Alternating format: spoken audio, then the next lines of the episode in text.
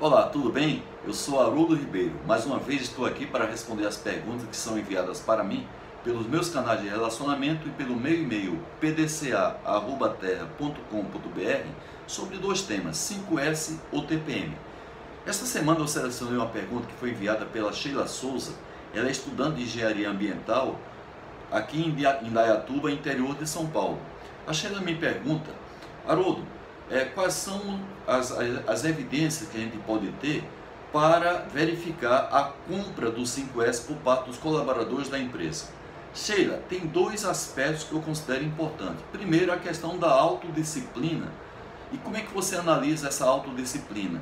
Quando você vê que as pessoas conseguem colocar de volta os recursos que são utilizados nos locais devidamente demarcados e identificados.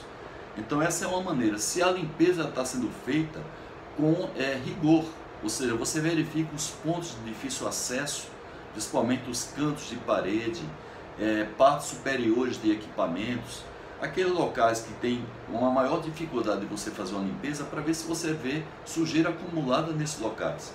E a outra questão é a proatividade.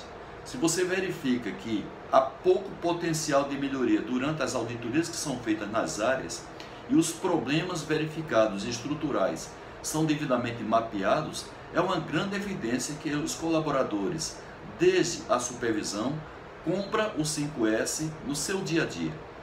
Pessoal, assim como a Sheila fez essa pergunta, você também pode fazer enviando para mim a partir do meu e-mail ou pelos meus canais de relacionamento. Se a sua pergunta for selecionada, eu vou oferecer para você um dos meus 17 e-books sobre 5S e TPM de sua livre escolha.